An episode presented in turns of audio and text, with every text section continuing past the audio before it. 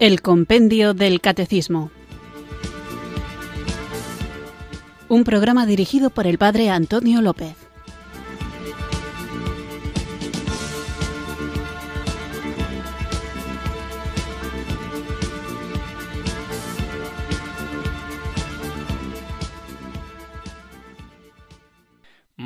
Buenas tardes, queridos oyentes de Radio María. Recibido un cariñoso saludo desde Irurzun, en Navarra, quienes sintonizáis una tarde más esta radio que cambia vidas, esta emisora de la Virgen, Radio María, para escuchar el programa El Compendio del Catecismo, nuestro espacio diario de formación católica en el que tratamos de conocer la fe que queremos vivir, compartir y defender.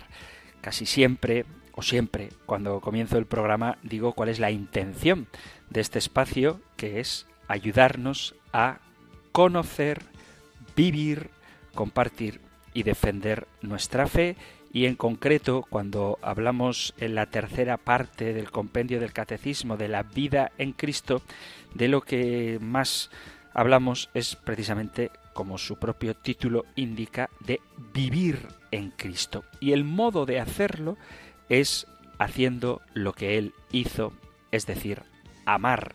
Y amar se concreta de una manera específica, numerada, en los diez mandamientos. Vamos, por tanto, a seguir hablando de ellos y hoy veremos lo importante que es cumplirlos porque nadie puede decirse cristiano si no ama y nadie puede decir que ama si no cumple con los mandamientos del Señor. Así que vamos ya a comenzar con nuestro nuevo programa, pero antes invoquemos a quien es el amor del Padre y el Hijo, la persona del Espíritu Santo, para que Él se derrame en nuestros corazones, los transforme y los haga semejantes al corazón de Jesús.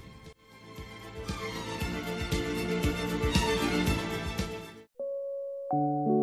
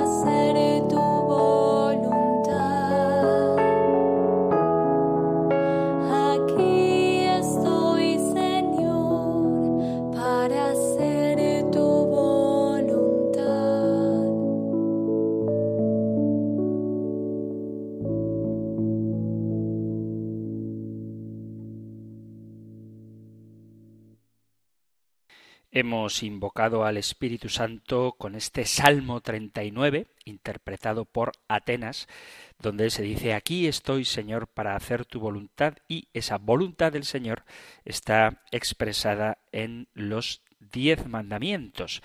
Vamos pues a continuar hablando de ellos y de la importancia que tiene cumplirlos. El tema en concreto lo encontráis en el Catecismo Mayor en los puntos 2072, 2073 y 2081. Nosotros escuchamos ahora la pregunta 440 del compendio del Catecismo. Número 440. ¿Por qué el decálogo obliga gravemente? El decálogo obliga gravemente porque enuncia los deberes fundamentales del hombre para con Dios y para con el prójimo.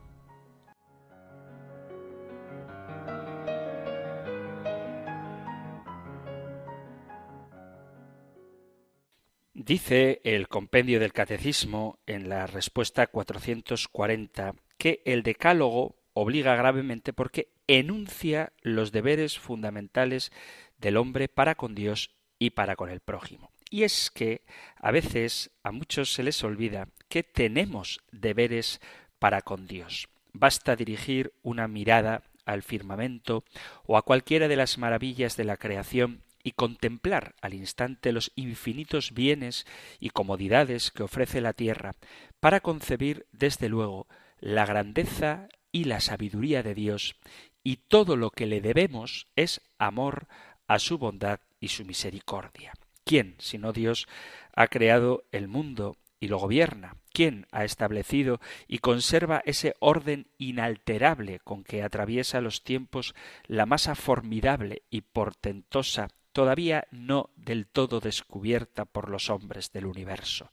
¿Quién vela cuida incesantemente por nuestra felicidad y por la de todos los objetos que nos son queridos en la tierra, ¿Y quién, sino Él, puede ofrecernos y nos ofrece la posibilidad del gozo inmenso de la salvación eterna? Somos pues deudores de todo nuestro amor, de toda nuestra gratitud y de la más profunda adoración y obediencia. Y en todas las situaciones de la vida, en medio de los placeres sanos, inocentes, que su mano generosa derrama en el camino de nuestra existencia, como en el seno de la desgracia con que en los juicios inescrutables de su sabiduría infinita prueba a veces nuestra paciencia y nuestra fe, estamos obligados a rendirle nuestros homenajes y a dirigirle ruegos fervorosos para que nos haga merecedores de sus beneficios en el mundo y de la gloria que reserva para nosotros en el cielo. Dios es quien reúne la inmensidad de la grandeza y la perfección y nosotros, aunque criaturas suyas, destinados a gozar con Él y en Él por toda una eternidad, somos humildes e imperfectos.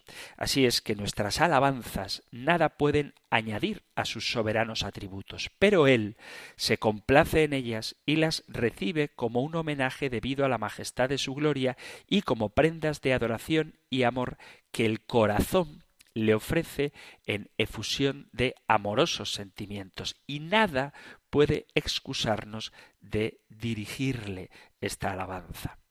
Tampoco nuestros ruegos le hacen a Dios más justo, porque todos sus atributos son infinitos, ni por otra parte le son necesarios para conocer nuestras necesidades y deseos, porque Él conoce lo más íntimo de nuestros corazones. Pero esos ruegos que le dirigimos son una expresión sincera del reconocimiento en que vivimos de Él, que es la fuente de todo bien, de todo consuelo y de toda felicidad, y con nuestros ruegos, con nuestra oración, con nuestra alabanza, movemos su misericordia, porque Él es el Dios de bondad, una bondad que no conoce límite. Qué natural es que un hombre dirija a su Creador su oración, que le hable de sus penas con la confianza de un hijo, con la misma con la que el Padre más tierno y amoroso escucha a su amado Así nos escucha Él. Por eso podemos y debemos pedirle alivio en nuestros dolores, también el perdón de nuestras culpas, y con una mirada dulce y llena de unción religiosa mostrarle nuestro amor y fe como garantes de la esperanza. Así tanto cuando nos acostamos como cuando nos levantamos, debemos elevar nuestra alma a Dios y con todo el fervor de un corazón sensible y agradecido, dirigirle nuestra alabanza, darle gracias por sus beneficios y también pedirle que nos los siga dispensando. Podemos pedir por nuestros padres, por nuestra familia, por nuestra patria, nuestros bienhechores, nuestros amigos y también por nuestros enemigos y comprometernos por la felicidad del género humano, especialmente para que el Señor dé consuelo a los afligidos y desgraciados y aquellas almas que se encuentran extraviadas del camino de la salvación recogiendo entonces nuestro espíritu y rogando a Dios que nos ilumine tanto en la razón como en nuestra fe, debemos examinar nuestra conciencia y proponernos emplear los medios más eficaces para evitar las faltas que hayamos cometido durante el transcurso del día. Esos son nuestros deberes tanto cuando nos acostamos como cuando nos levantamos, además de la satisfacción de haber cumplido con Dios y de haber consagrado un momento a la caridad. Encontraremos la alegría de quien sabe que está obedeciendo el plan para el que ha sido creado y además este examen de conciencia nos ayudará a ir corrigiendo nuestros defectos, mejorando nuestra vida moral y avanzando en el camino de la virtud que es lo único que nos puede hacer plenamente felices. Es también un deber para con Dios, propio de un corazón agradecido, manifestar el reconocimiento de todo lo que Él nos da. Por eso no debemos olvidarnos de cosas tan cotidianas como bendecir la mesa o dar gracias después de terminar de comer, lo mismo que debemos dar gracias y agradecer a quien nos presta un servicio por pequeño que sea, al camarero que te sirve el café o al médico o a la enfermera que te hace pasar a la consulta. Es un deber para con Dios reconocer que todos los bienes proceden de Él, que es su providencia la que nos dispensa todos los beneficios. Estos son deberes para con Dios y en ellos se encuentran refundidos todos los deberes sociales y todas las prescripciones morales.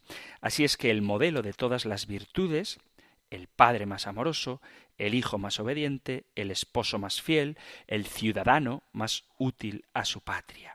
¿Y cuál es la ley humana? ¿Cuál el principio? ¿Cuál la regla que encamina a los hombres al bien y los aparta del mal? Que no tenga su origen en los mandamientos de Dios, en esa ley de leyes tan sublime y completa cuanto sencilla y breve. Donde hay algo que sea más conforme con el orden que debe reinar en las naciones y en las familias, con los dictados de la justicia, con los generosos impulsos de la caridad y la beneficencia, y con todo lo que contribuye a la felicidad del hombre sobre la tierra, que no sean los principios contenidos en la ley evangélica. Nosotros satisfacemos el deber de la obediencia a Dios guardando fielmente sus leyes y las que la Santa Iglesia ha dictado en el uso legítimo que tiene de su poder regir. Y es este, al mismo tiempo, el medio más eficaz y más directo para obrar en favor de nuestro bien en este mundo y de la felicidad que nos espera en la gloria celestial. Pero esto no es todo. Los deberes de los que estamos hablando no se circunscriben a nuestras relaciones íntimas con la divinidad. El corazón humano, que es esencialmente comunicativo, siente una inclinación a expresar ese afecto con signos y demostraciones exteriores. Por lo tanto, debemos manifestar nuestro amor a Dios, nuestra gratitud y nuestra adoración con actos públicos que al mismo tiempo satisfagan nuestro corazón y sirvan de un saludable ejemplo a los que nos observan. Y como el templo es la casa del Señor y el lugar destinado a rendirle nuestro culto, debemos visitarlo con frecuencia, manifestando dentro de él toda la devoción y todo el recogimiento que inspira el sagrado recinto. Los sacerdotes tenemos la alta misión de mantener el culto divino y de conducir a las almas por el camino de la felicidad eterna. Este carácter tan elevado nos impone el deber de respetar y honrar a la gente que Dios nos ha encomendado, oyendo siempre con interés sus preocupaciones y siendo dóciles a nuestras autoridades, sobre todo cuando en el nombre de Jesucristo desempeñamos nuestro ministerio y dirigimos nuestra voz a las ovejas que nos han sido encomendadas desde la caridad, procurando darles el consuelo. Por lo tanto, nuestros deberes para con Dios no hacen referencia únicamente al trato directo con Él, sino también al trato con sus cosas. De ahí que sería un pecado contra el tercer mandamiento, uno de los de la primera tabla de la ley, el no tratar las cosas de Dios, es decir, el templo sagrado, los ornamentos litúrgicos y las personas consagradas con el debido respeto. Sabéis que cuando a Jesús le preguntaron si había que pagar tributo al César o no, él dice que hay que dar a Dios todo lo que es de Dios, y esto lo exige la justicia. Aquí la pregunta es ¿qué es lo que ha hecho Dios? Pues Dios ha hecho todo cuanto existe. Ninguna criatura puede sustraerse a su dominio. Del Señor es la tierra y cuanto la llena. Dice el Salmo 88, tuyos son los cielos y tuya la tierra. A Dios le debemos el homenaje de todo lo que somos, de todo lo que tenemos y de todo lo que podemos, tanto en lo espiritual como en lo corporal, en el orden de la naturaleza y en el orden de la gracia. Dice San Pablo en la primera carta a los Corintios en el capítulo 4 versículo 7, ¿qué tienes que no hayas recibido? Nosotros le pertenecemos porque Él nos ha creado, porque nos ha rescatado del poder del demonio, del pecado, y nos ha liberado de la esclavitud. Y no solo ha hecho eso, sino que nos conserva en la existencia. Y estos derechos son universales, soberanos y absolutos. Todos nuestros bienes, sean los que fueren, pertenecen a Dios. Nosotros no somos más que usufructuarios de esos beneficios. De estos bienes podemos usar para proveer nuestras necesidades, pero fuera de esas necesidades debemos sujetarnos a su divina voluntad. Ahora bien, Dios quiere que nosotros con esos mismos bienes ayudemos a los pobres y cooperemos en las obras piadosas, en la propagación del Evangelio, en el sostenimiento del culto y del clero, en la construcción de hospitales, de colegios y de una buena prensa. El Señor no tiene necesidad de nuestros bienes porque Él es perfecto en sí mismo, pero se ha hecho reemplazar por indigentes, por personas pobres y por situaciones donde debemos ejercer la caridad. Si por el contrario somos esclavos de la avaricia o nos gastamos el dinero en el juego y en los bienes que Dios nos ha prestado, entonces estaremos incurriendo en una desobediencia a su mandato. Al Señor le debemos el homenaje de nuestro cuerpo. Él nos dio el cuerpo para que estuviera éste al servicio del alma. El cuerpo pertenece a Dios que lo da según la medida que lo place a Él y lo hace en la salud y las fuerzas que Él quiere darnos. Hay de nosotros si lo empleamos para mal. San Pablo en la primera carta a Corintios capítulo 3 dice ¿No sabéis que sois templo de Dios y que el Espíritu Santo habita en vosotros? Si alguno profana el templo de Dios, Dios le destruirá, porque el templo de Dios es santo y ese templo sois vosotros. Consagramos, por tanto, nuestro cuerpo a Dios y por eso mismo debemos emplearlo en su santo servicio. Y como dice San Pablo, glorificad pues a Dios con vuestro cuerpo. Primera carta a Corintios capítulo 4 versículo 12.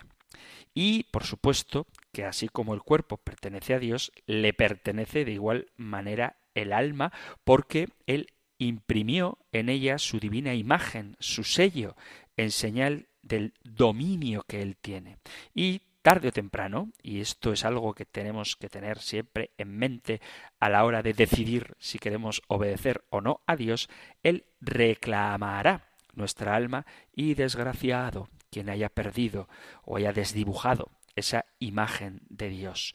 Consagremos, pues, cada día a Dios nuestra alma, es decir, que debemos emplearla en su servicio, en amarle, que nuestra memoria se acuerde sin cesar de todo lo que Él hace por nosotros, que nuestra inteligencia medite sus atributos divinos, conozca, profundice en su revelación para conocerle mejor, y que nuestra voluntad se esfuerce en amarle y agradarle en todo. Pertenecemos absoluta y totalmente a Dios. Por eso es bueno preguntarnos si vivimos con esta conciencia, si le damos a Dios lo que le es debido.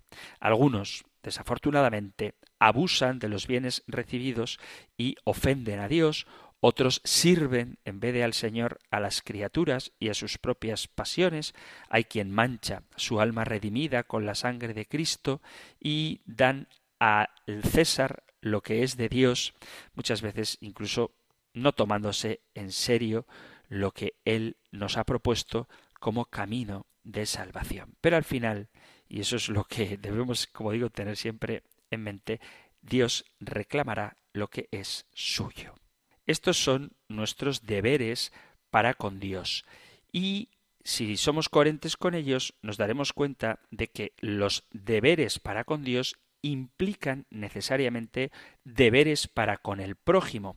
Muchas veces nos empeñamos en defender nuestros derechos, pero para entenderlos en plenitud, para entender de forma completa cuáles son mis derechos, tal y como nos los enseña la Iglesia, es preciso detenernos en primer lugar en cuáles son mis deberes, mi deber como católico, o como ciudadano, como sacerdote, como padre de familia, como hijo, es necesario analizar la construcción de nuestro destino, que es aquello a lo que aspiramos, a través de la oración, del esfuerzo, de la constancia, la disciplina y un trabajo persistente.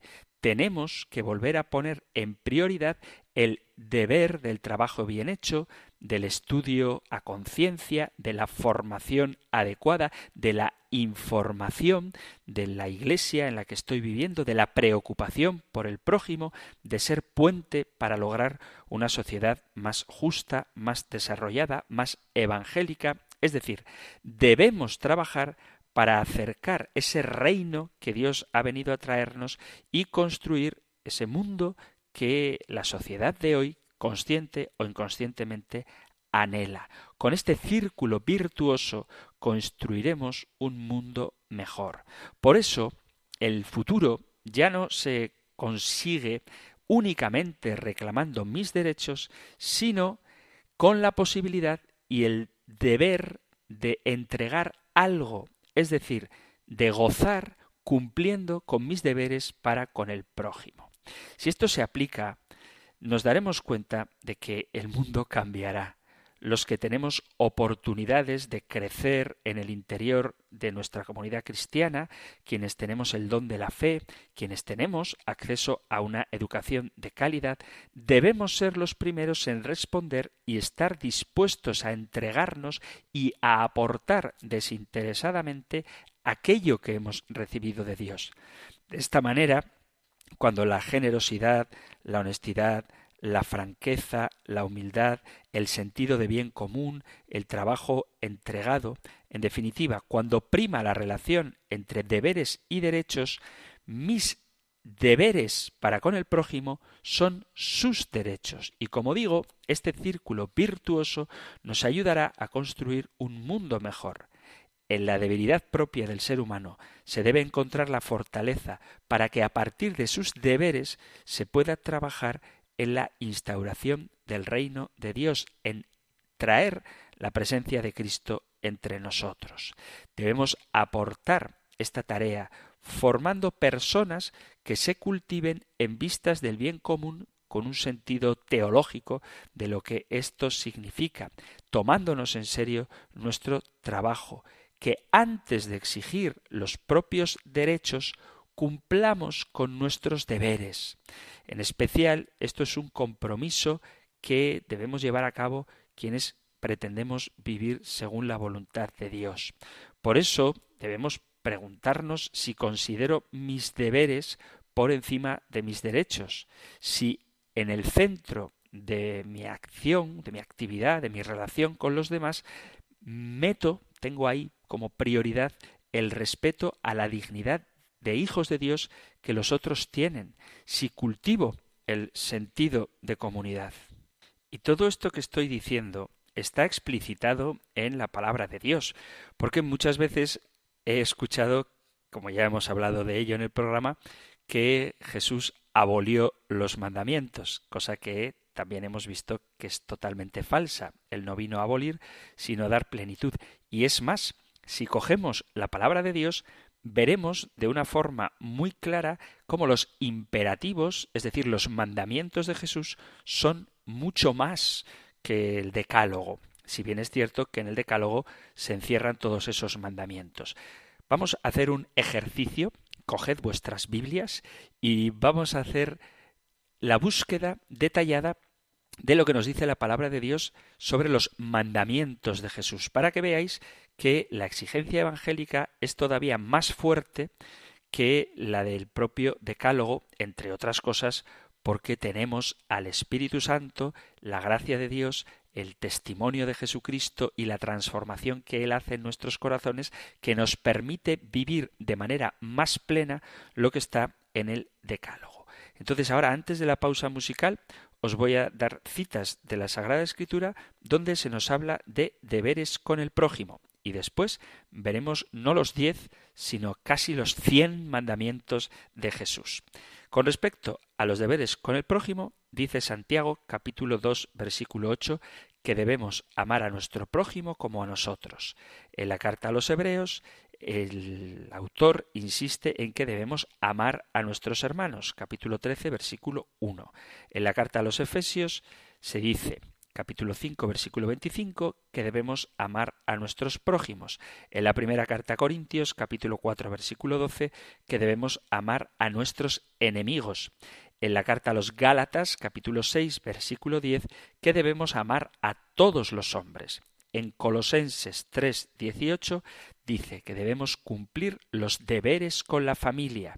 En Romanos 13, versículos del 1 al 7, se nos habla de que debemos someternos a la autoridad. En Evangelio de Juan, capítulo 7, versículo 24, que debemos ser justos con todos. En la primera carta de Pedro, capítulo 3, versículo 8, que debemos ser misericordiosos. En la carta a los Gálatas, capítulo 6, que debemos ser compasivos en la primera Timoteo capítulo 6 versículo 18 que tenemos que ser benéficos y generosos. En primera de Pedro capítulo 4 versículo 9 que debemos ejercer la hospitalidad. En el capítulo 1 de la segunda carta a Corintios versículo 4 que debemos consolar a los afligidos en la primera carta de Juan, capítulo 3, versículo 17, que debemos ayudar a los pobres. En la carta a los Colosenses, capítulo 3, versículo 13, que debemos soportar a los demás. En la primera de Pedro, capítulo 3, versículo 8, que debemos ser benignos. En la carta a los Gálatas, capítulo 6, versículo 1, que debemos reprender con suavidad. En la carta de Santiago, capítulo 4, versículo 11, que debemos evitar la maledicencia en la carta a los Romanos 12.8 hemos de evitar las contiendas y los pleitos. En la carta a los Hebreos, capítulo 12, versículo 14, que tenemos que esforzarnos por tener paz con todos. En la primera Tesalonicenses, capítulo 5, versículo 11, que debemos instarnos los unos a los otros con amor. Y en la primera de Pedro, capítulo 2, versículo 12, que debemos dar ejemplo en amor, buenas obras, etcétera entonces vemos cómo nuestros deberes con el prójimo, que están esparcidos por todo el Nuevo Testamento, se condensan en los diez mandamientos, en concreto en los siete últimos, en la segunda tabla de la ley. Vamos a hacer ahora una pausa musical y luego veremos cómo lo que nos pide Jesús con imperativos, es decir, como mandamiento, es más de lo que está acogido en los diez mandamientos, si bien es cierto que los diez mandamientos lo resumen perfectamente y por lo tanto es deber de todo cristiano obedecer a Cristo y por eso mismo obedecer los mandamientos.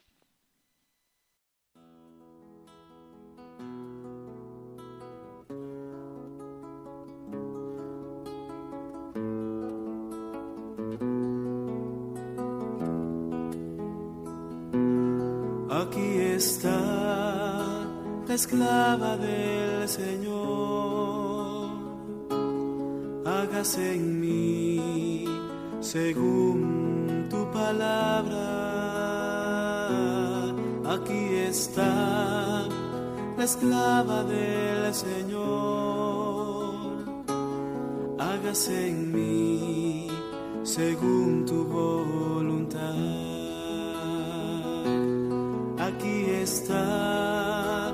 esclava del Señor. Hágase en mí según tu palabra. Aquí está la esclava del Señor. Hágase en mí según tu voluntad. Aquí estoy disponible para ti. Aquí estoy a tu servicio, Señor, como María de Nazaret.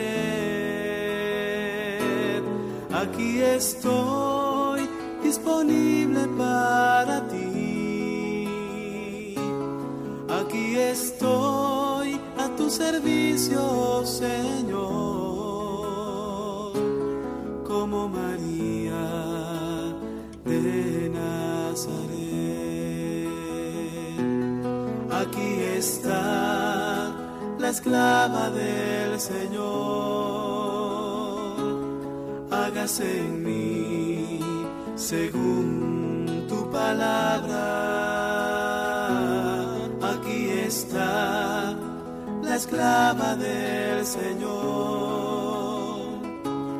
Hágase en mí según tu voluntad. Aquí estoy disponible para ti. Aquí estoy a tu servicio, Señor como María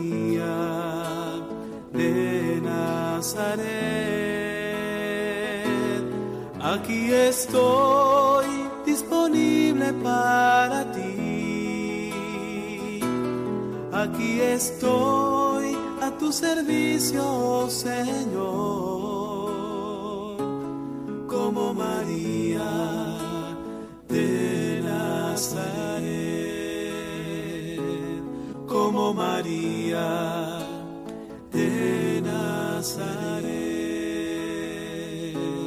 Como María de Nazaret.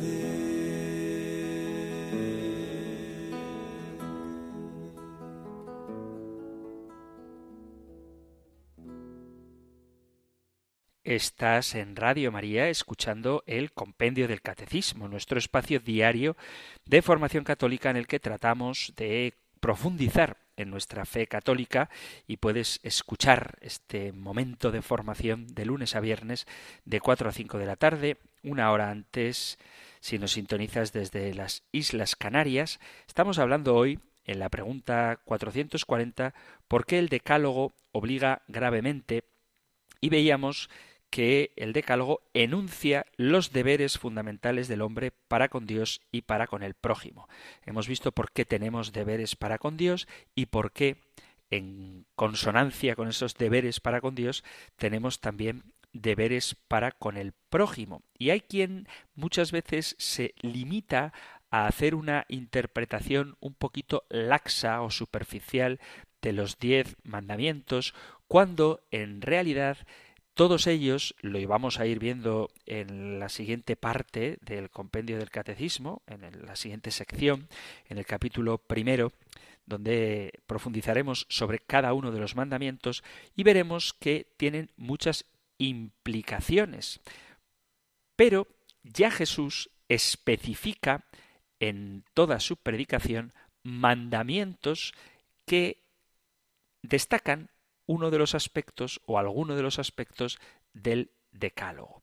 Por eso, Biblia en mano, vamos ahora a recoger distintos pasajes del Evangelio. Lo haré de manera rápida, como hacía antes de la pausa musical, viendo lo que el Nuevo Testamento, las cartas apostólicas nos dicen a propósito de nuestros deberes con el prójimo, pero ahora nos vamos a centrar en el Evangelio para que veamos los imperativos, los mandamientos que Jesús da a lo largo de toda su enseñanza.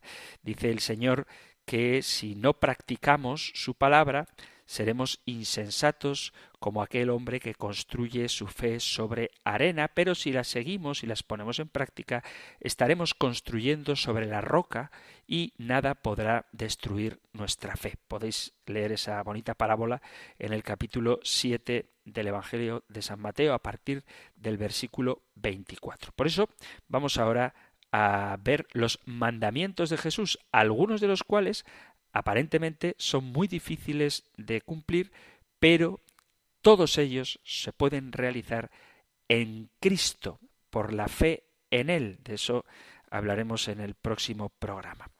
Así que vamos allá con el Evangelio para ver cuáles son los distintos mandamientos que Jesús nos ordena. Los mandamientos principales son amar a Dios con todo lo que somos, con todo nuestro corazón, con toda nuestra alma, con todo nuestro ser. Lo podéis leer en el capítulo 22 de San Mateo, versículo 37 al 39 y en ese mismo capítulo y versículo vemos cómo Jesús nos manda amar al prójimo como a nosotros mismos. Luego San Lucas especificará esto en la famosa llamada regla de oro trata a los demás como quieras que ellos te traten y manda, capítulo 10 de San Lucas, versículo 37, haced lo mismo que el buen samaritano. Esos son mandamientos de Jesús. Están dichos en el tiempo verbal imperativo. Ve y haz tú lo mismo.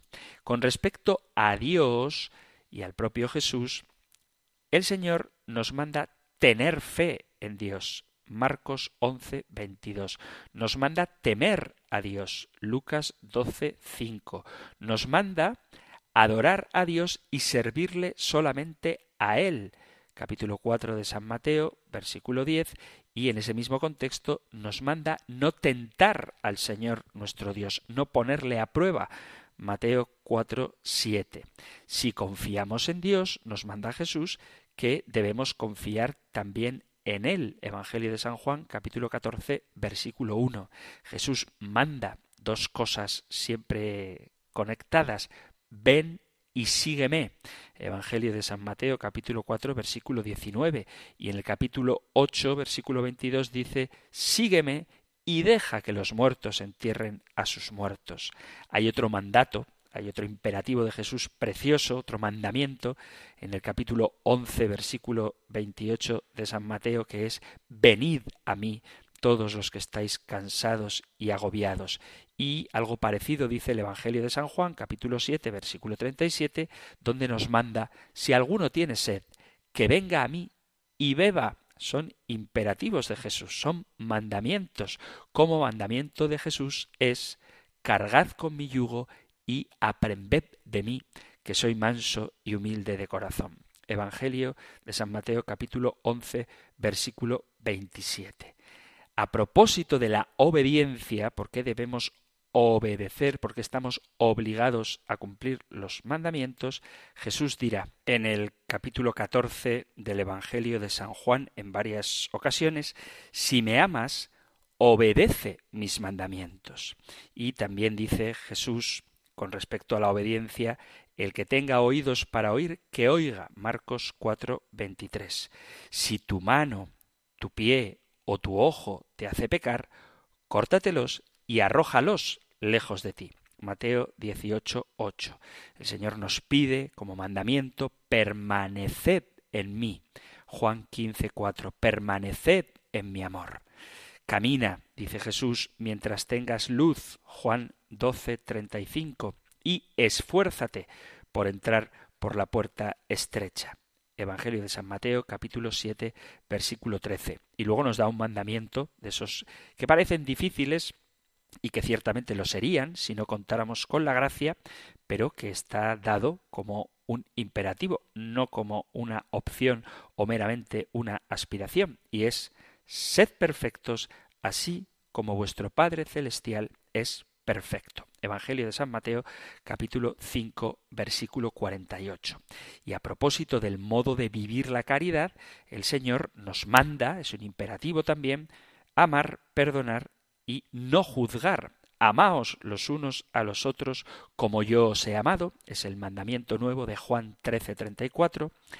Lucas 22, 25 nos dirá que no nos enseñoreemos de los demás, nos dirá también, le dirá a Pedro, que cuide de las ovejas, Evangelio de San Juan capítulo 21 versículo 15, habla de la murmuración y la prohíbe no murmuréis entre vosotros. Juan capítulo 6 versículo 43 y en el capítulo 6, pero esta vez de San Lucas, nos dirá no juzguéis y no seréis juzgados, no condenéis y no seréis condenados.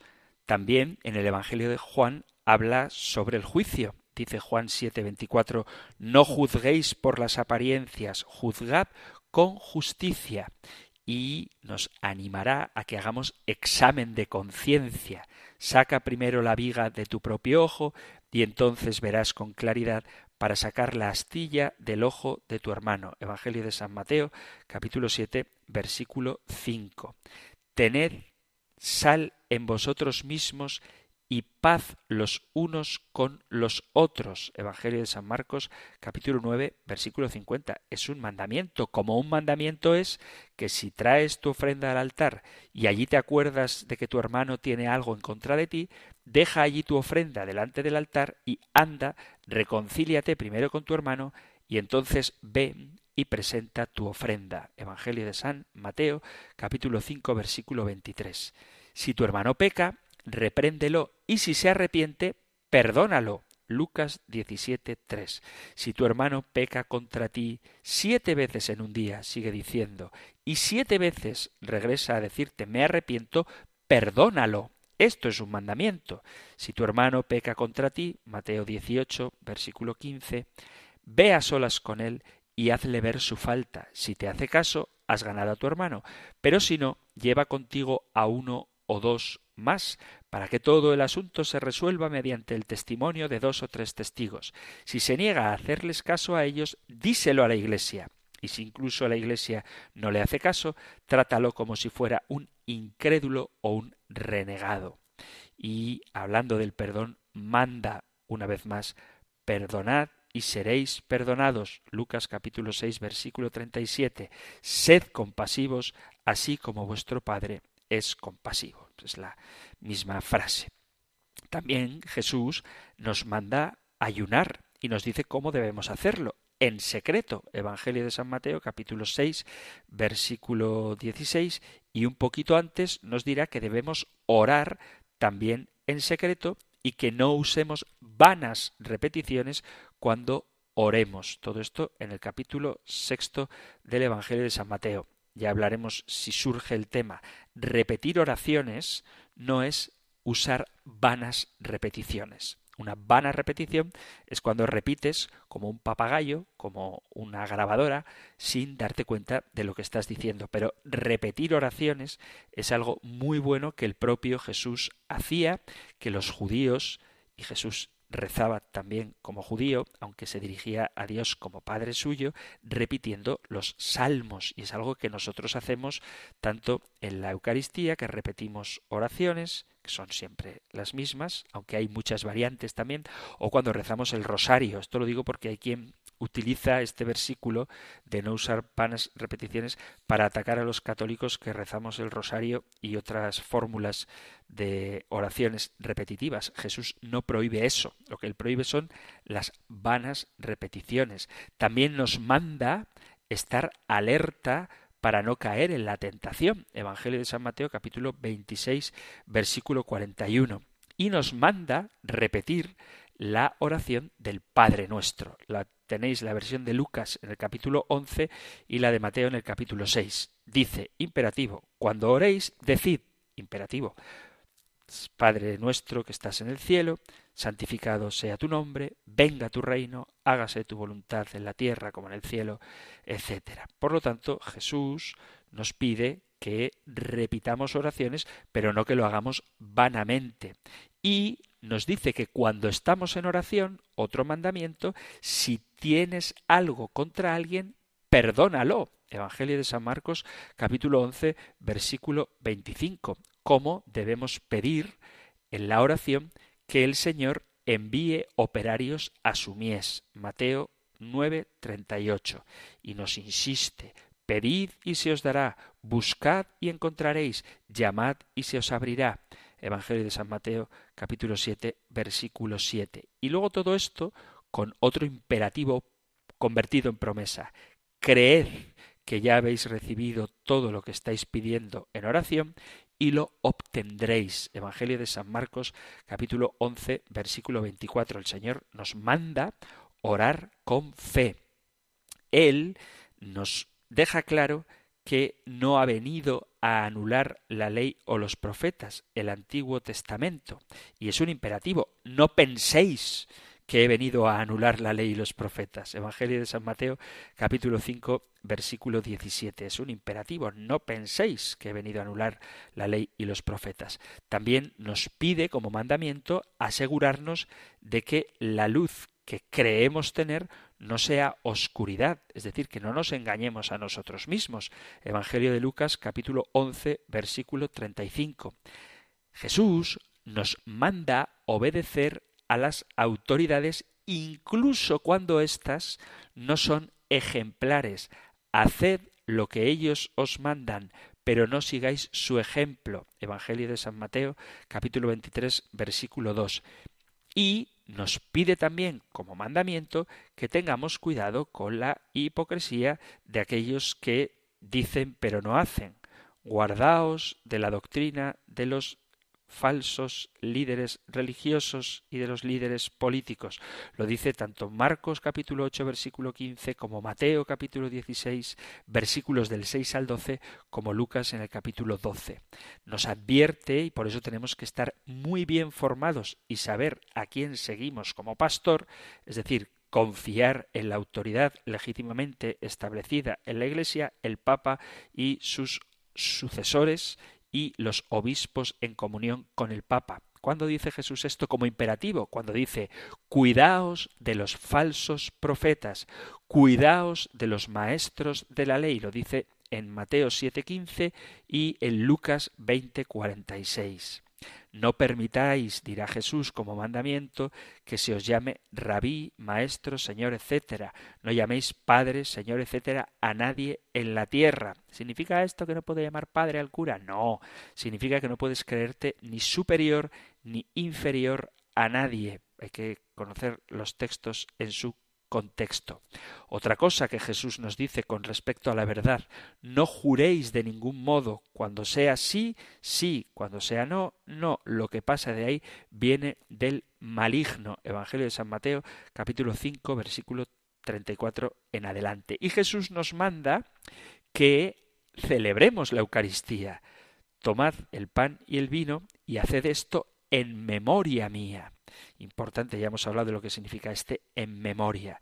Por eso Jesús manda, es un mandamiento, santificar las fiestas, que celebremos la Eucaristía, que hagamos eso en memoria suya. Lucas capítulo 22 versículo 19. Jesús nos dice cómo debemos comportarnos en la persecución y frente a los enemigos, porque Él dice, mandamiento, si alguien quiere ser discípulo mío, que se niegue a sí mismo, cargue con su cruz y me siga. Evangelio de San Marcos, capítulo 8, versículo 34. ¿Qué hacemos cuando nos acusan, cuando nos persiguen? No temer a los que matan el cuerpo, otro imperativo, pero no puede hacer nada más. Lucas 12, versículo 4. No nos debemos angustiar ni acobardarnos. Juan capítulo 14. Debemos amar a nuestros enemigos y hacer el bien a los que nos odian. Lucas 6, 27 y San Mateo 5, 44 añade, orad por los que os persiguen. No resistáis a los que os hacen el mal. Si alguien te da una bofetada en la mejilla derecha, ofrécele también la otra. Si alguien te obliga a llevar una carga de kilómetros y te pide que le acompañes una milla, acompáñale dos. Eso es lo que Jesús nos manda en el capítulo 5 de San Mateo a partir del versículo 39. Alegraos y saltad de gozo cuando sois perseguidos por mi causa, dice en Lucas 6, 22. Y si tu adversario te va a denunciar, llega a un acuerdo con él lo más pronto posible, es un mandamiento. Hazlo mientras vais de camino al juzgado, no sea que te entregue al juez y el juez al alguacil y te metan en la cárcel. Cuando os arresten y os hagan comparecer ante las sinagogas, los gobernadores y las autoridades, manda Jesús, no os preocupéis de cómo vais a defenderos o qué vais a decir. Proponeos no preparar una defensa de antemano.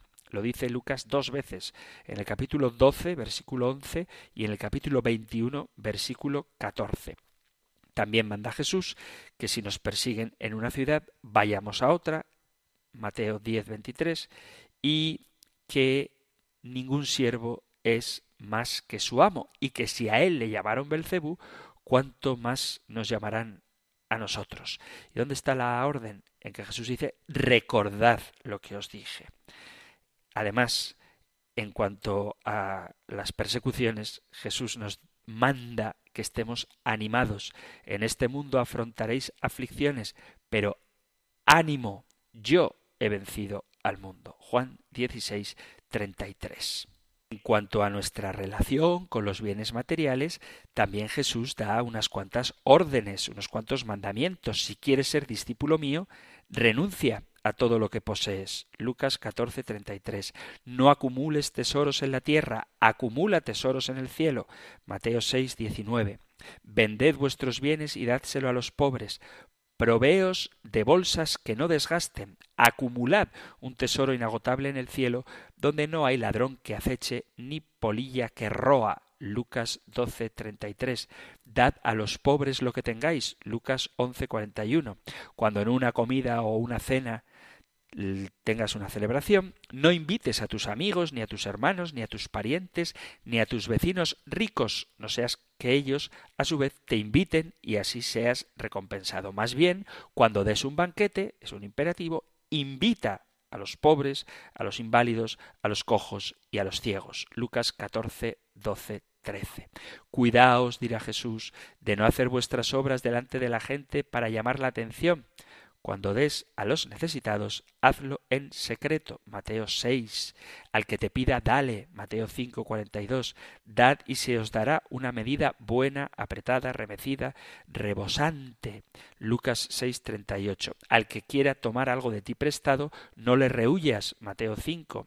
Haz el bien y presta, no esperando nada a cambio. Lucas 6, 35. Si alguien te pone pleito para quitarte la capa, dale también la túnica. Mateo 5:40. Si alguien se lleva lo tuyo, no se lo reclames. Lucas 6:30. Dad al César lo que es del César y a Dios lo que es de Dios. Mateo 22:21. Y no conviertas la casa de mi Padre en casa de mercado. Juan 2:16. Podría seguir durante un programa entero dando citas evangélicas donde Jesús da órdenes, da imperativos, da mandamientos que están en el decálogo.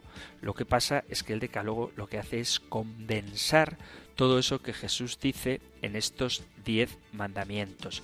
Pero Él nos habla de cómo debemos trabajar para Dios y vivir por la fe, no sirviendo a Dios y al dinero y trabajando no por la comida que perece, sino por la que permanece para la vida eterna. Asimismo, Jesús nos manda ir al mundo entero y predicar. Nos dice que proclamemos desde las azoteas lo que se ha dicho en la oscuridad, que no impidamos al que predica en nombre de Jesús, aunque no sea de los nuestros, porque el que no está en nuestra contra está a favor nuestro. Nos manda ser sencillos como palomas y astutos como serpientes. Nos manda muchísimas cosas, incluso manda la castidad o el celibato, el que pueda quedarse soltero que lo haga. Mateo 19, 12. Y también manda que el que se ha casado no se separe. Lo que Dios ha unido, que no lo separe el hombre. Manda que se acerquen a él los niños. Mateo 19, 14. Y nos manda, por ir terminando, que estemos vigilantes, manteneos despiertos, que no sabéis cuándo vendrá el Señor. Tened cuidado de que nadie os engañe, porque vendrán muchos usando mi nombre diciendo yo soy el Cristo y engañarán a muchos. También nos manda que no nos preocupemos cuando se habla de revoluciones y de guerras. Y en definitiva, nos manda que oremos constantemente para que podamos escapar de todo lo que está por suceder. Nos pide que limpiemos el vaso por dentro, que nos alegremos, pero no porque se nos someten los espíritus, sino porque nuestros nombres están escritos en el cielo. Nos manda que no se endurezca nuestro corazón por el vicio, la embriaguez y las preocupaciones de la vida. Lucas 21:34. Y cuando hayamos hecho todo esto, cuando hayamos cumplido con todo lo que Jesús nos manda, digamos, siervos inútiles somos, no hemos hecho más que lo que teníamos que hacer. Y como memorizar todos estos imperativos, estos mandamientos de Jesús a lo largo del Evangelio podría resultar una tarea muy difícil, nuestra Santa Madre Iglesia ha resumido estos preceptos en el Decálogo. Continuaremos todavía un poquito más hablando de él, pero será ya en el próximo programa. Me despido porque se termina el tiempo, se va a veces muy rápido y lo hago dándoos la bendición. El Señor te bendiga y te guarde, el Señor ilumine su rostro sobre ti y te conceda su favor, el Señor te muestre su rostro y te conceda la paz. Muchísimas gracias por estar ahí, gracias por escuchar el compendio del catecismo y si queréis volveremos a encontrarnos en un próximo programa. Un fuerte abrazo.